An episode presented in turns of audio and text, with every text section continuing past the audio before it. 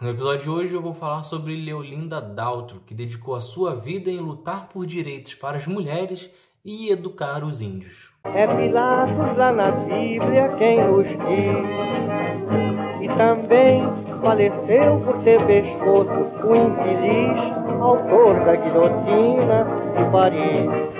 Nascida na Bahia em 14 de julho de 1859, Leolinda Dalto viveu boa parte da sua vida no Rio de Janeiro, onde se tornou professora e ativista. Ela é muito mais conhecida por ter fundado em 1910 o Partido Republicano Feminino, que tinha como objetivo lutar pelos direitos das mulheres, não só políticos, mas também de cidadania e trabalho. Como o partido era composto apenas por mulheres, ele não podia receber votos, ele não participava realmente de uma disputa política. Ele tinha como principal foco, na verdade, inserir a mulher no debate político, participar de debates e organizar manifestações, passeatas e muitas mais coisas que pudessem propagar a ideia do debate feminino. Só que Leolinda não defendia apenas as mulheres, ela também dedicou a sua vida em educar os índios. Isso porque até esse período, né, o começo do século XX, os índios só tinham dois destinos, ou serem dizimados ou serem catequizados. Leolinda Dalton então chega com uma terceira via, educando os índios sem fins religiosos, que assim eles pudessem ter a sua liberdade, conseguissem continuar com seu culto, suas crenças, suas tradições.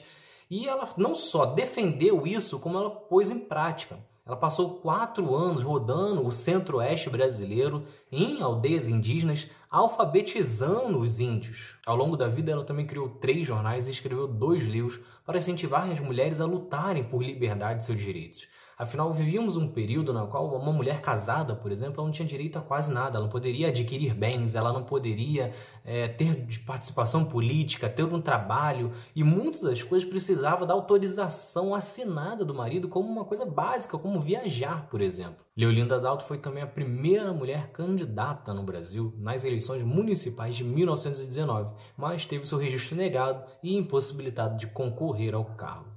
Por toda a sua vida, ela foi perseguida, atacada e até mesmo apelidada de mulher do diabo. Afinal, se hoje, em 2019, uma mulher com, que defenda pautas feministas é atacada, imagina como que era este cenário para uma mulher no início do século XX. Leolinda Dalton morreu em 4 de maio de 1935, mais ou menos chegou a ver a conquista do direito do voto feminino, que ocorreu em 1932 durante o governo de Getúlio Vargas. No entanto, é mais um dos nomes ignorados pela história oficial, pouco falado atualmente. Sua única homenagem é através da Assembleia Legislativa do Rio de Janeiro, que todo ano seleciona 10 mulheres para receberem o prêmio de Diploma Mulher Cidadã Leolinda de Figueiredo Daltro.